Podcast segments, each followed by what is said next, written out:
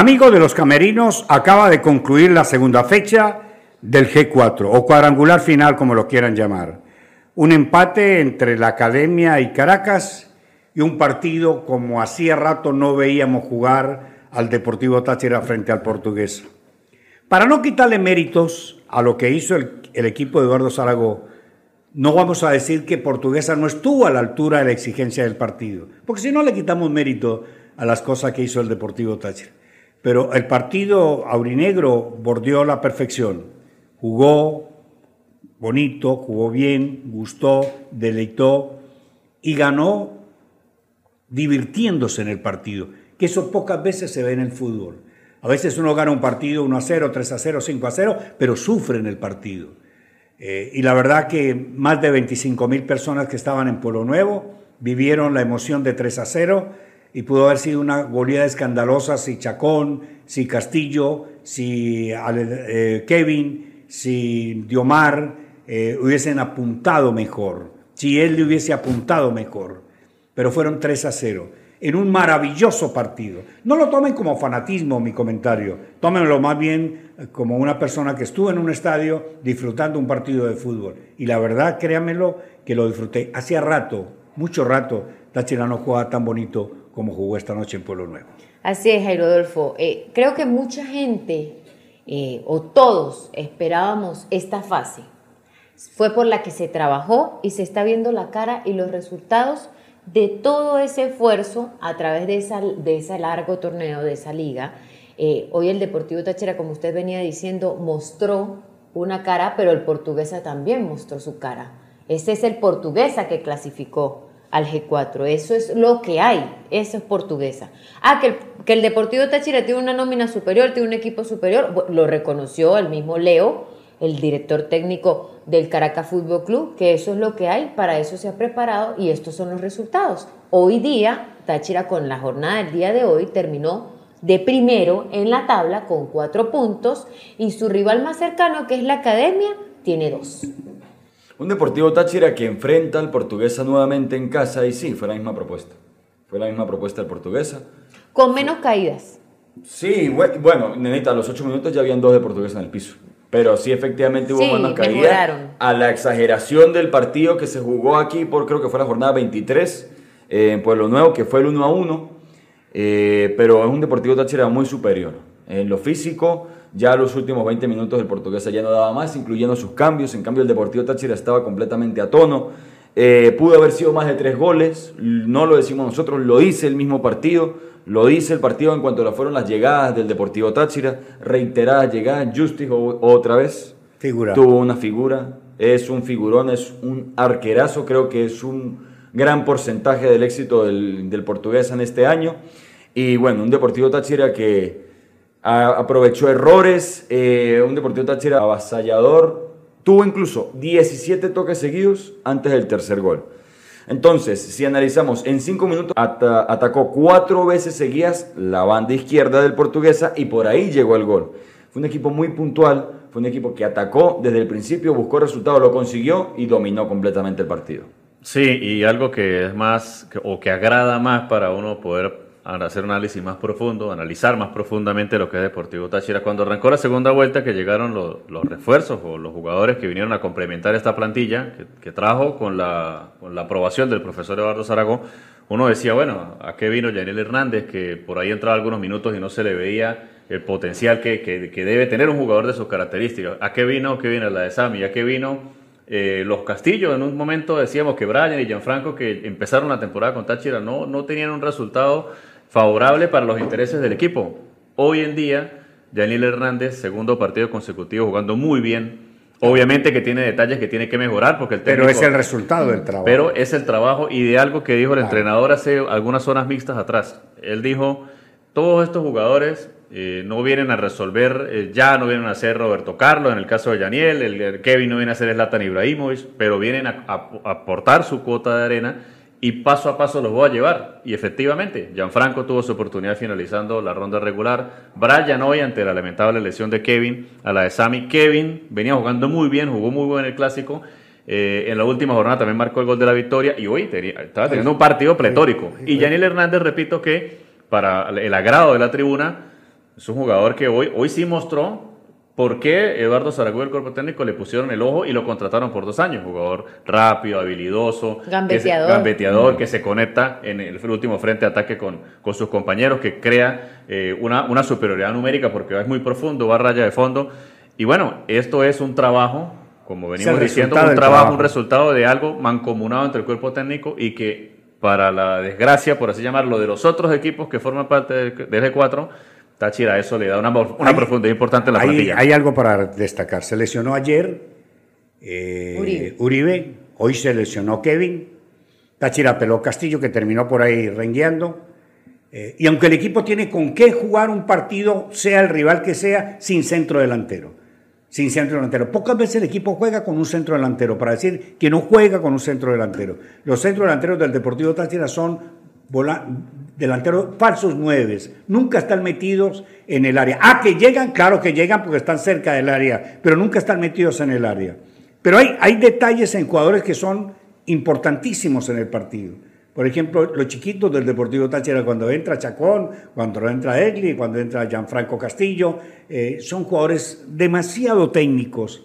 Ah, y además Chacón anda en un momento, pero extraordinario. Y la labor de hoy de Fioravanti. No, el, partido de Fioravanti fue un partidazo. Es que hay que resaltar que todos, sin excepción, sí, sacaron a Coba, pero no porque estaba haciendo un mal juego, sino por la amarilla y hay que cuidarlo, es porque viene el partido con la academia. Claro, es muy de rápido. Hecho, lo veníamos comentando extra micrófono, se molestó, hoy todos quieren jugar porque todos están en muy buen momento y todos pueden aportar. Es un equipo sólido, Teto Hernández, claro. Teto Hernández hoy otra vez volviendo porque Volvió tuvo a fallar. Un, poquito un bajón, ¿no? Pero tuvo hasta para marcar, pero estuvo también en dos ocasiones de gol. la del penal gol, y, el pase gol. Y lo dan todo, lo dan todo en la cancha. Ahora, no podemos eh, dejar de lado que hubo un momento en el que Portuguesa en el segundo tiempo llegó a creérsele y llegó en oportunidades. Sí, los primeros 15 minutos, Anita, del Portuguesa fueron importantes. Lo que pasa es que el 2 a 0 relaja. Claro. Sí, porque, es un resultado, es un resultado fantasma en el fútbol. Bueno, no, porque el equipo contrario al marcar el primer gol dice, yo puedo cuando marca el 2 a 2 y empata la serie y recibe un envío anímico importante y el 3 a 2 está por venir. Ahora, ya un 3 a 0 y de la manera que el Deportivo Táchira está dominando el partido es cuando ya se dice esto está cerrado. yo, yo digo que el 2 a 0 relaja porque no solamente relaja la pizarra, sino porque el rival no es un gran opositor. Entonces, el 2 a 0 te relaja y el rival también te relaja.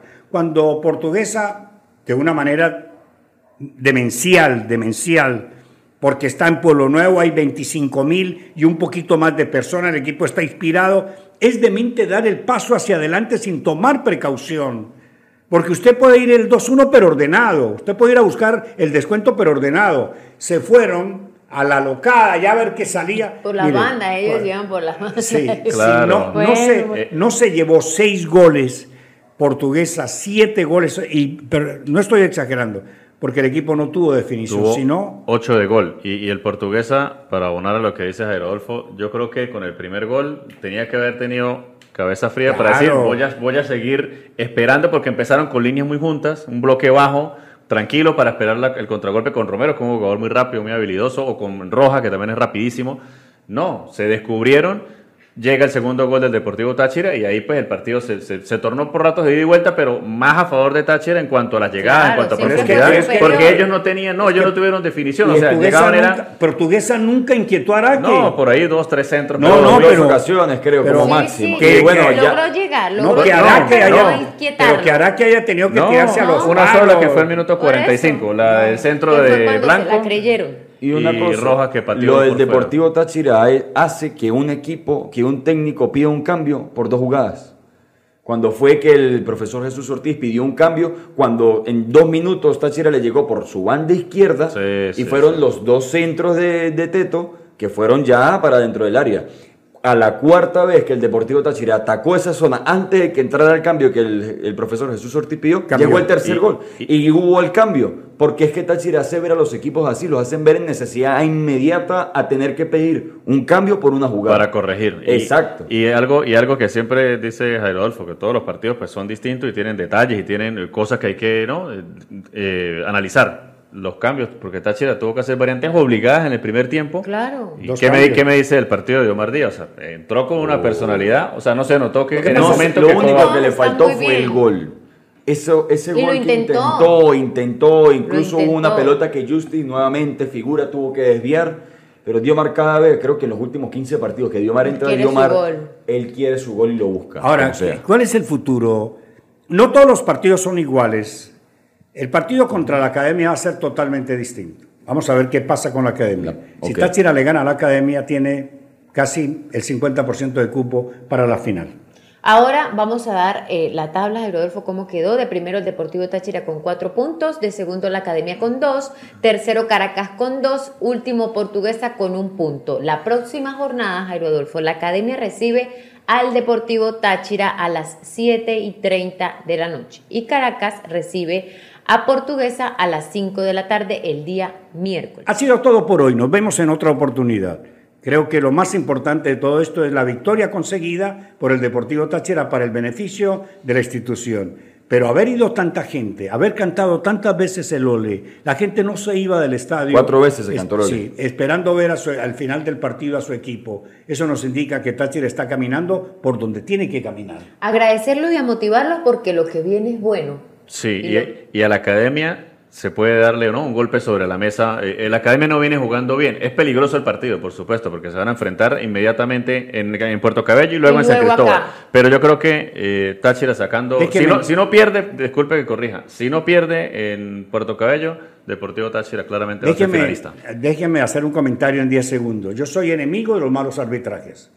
Hoy hubo VAR en Pueblo Nuevo. Por primera vez en la historia de 50 años que tiene la institución, por primera vez hubo VAR y estaban los árbitros internacionales. Y era un árbitro que Táchira no le tiene confianza. Nosotros no le tenemos confianza a Artiaga, pero los 13 minutos pitón penal. Y no lo podíamos creer. No lo podíamos.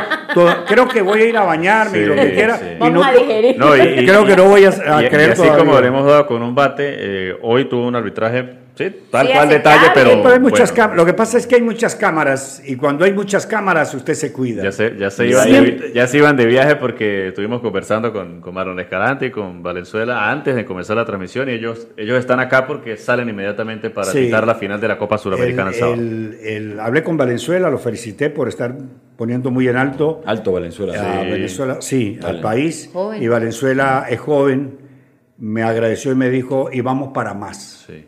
Creo que hoy la afición salió satisfecha. Nosotros sí se lo decíamos, compre los abonos con tiempo porque va a llegar el momento en que usted tiene que hacer mucha cola. Y un consejo, no puede ser que lleguen 2.000 personas, 3.000 personas en el himno a pretender entrar al partido. Ninguna, por ninguna parte del mundo se van a entrar 3.000 personas cuando está sonando el himno en dos minutos. Hay que llegar más temprano al estadio. La verdad, ha sido un partidazo lo que se vivió hoy en el Templo Sagrado del Fútbol. Hasta otra oportunidad.